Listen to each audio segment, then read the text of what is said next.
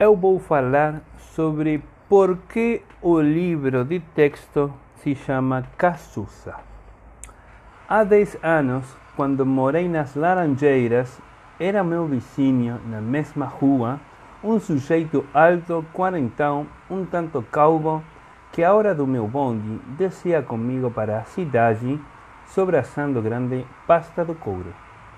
Nunca lhe soube o nome na rua onde os conhecidos chamavam-lhe Cazuza. Um dia, o homem bateu à minha porta, pedindo-me cinco minutos de atenção. Entrou, abriu a pasta, tirou de dentro um grosso maço de manuscritos e disse-me: São as minhas memórias dos tempos de menino. O senhor que escreve, veja se isto presta para alguma coisa. Durante mês e meio não tive tempo de botar os olhos nos manuscritos, mas quando os comecei a ler, não vi mais, nem na rua nem no bonde, o homem que nos havia entregue.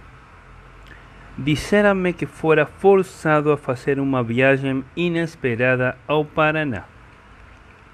Os manuscritos intitulados História Verdadeira de um Menino de Escola interessaram-me logo as primeiras linhas. Era diante de minha família reunida que eu lia os capítulos. Quem mais gostava da leitura éramos meus sobrinhos, meninotes de 8 e 12 anos. Ou porque conhecem o autor da história, ou porque a história de fato os divertisse. A verdade é que a noite estavam em derredor de mim a esperar pela leitura. No começo, mal terminava o jantar, era com estas palavras que eles insistiam. Titio, leia o livro que seu Cachuça escreveu. Como correr dos dias, a frase ficou mais breve. Titio, leia o livro do Cachuça. Por último, era apenas com três palavras que os meninos exigiam a leitura. Leia o Cazucha. A história verdadeira de um menino de escola ficou reduzida a Cachuza. Passaram-se os tempos e o homem do qual eu nunca soube o verdadeiro nome não mais me apareceu. Mais tarde ouvi dizer que havia morrido em Pernambuco.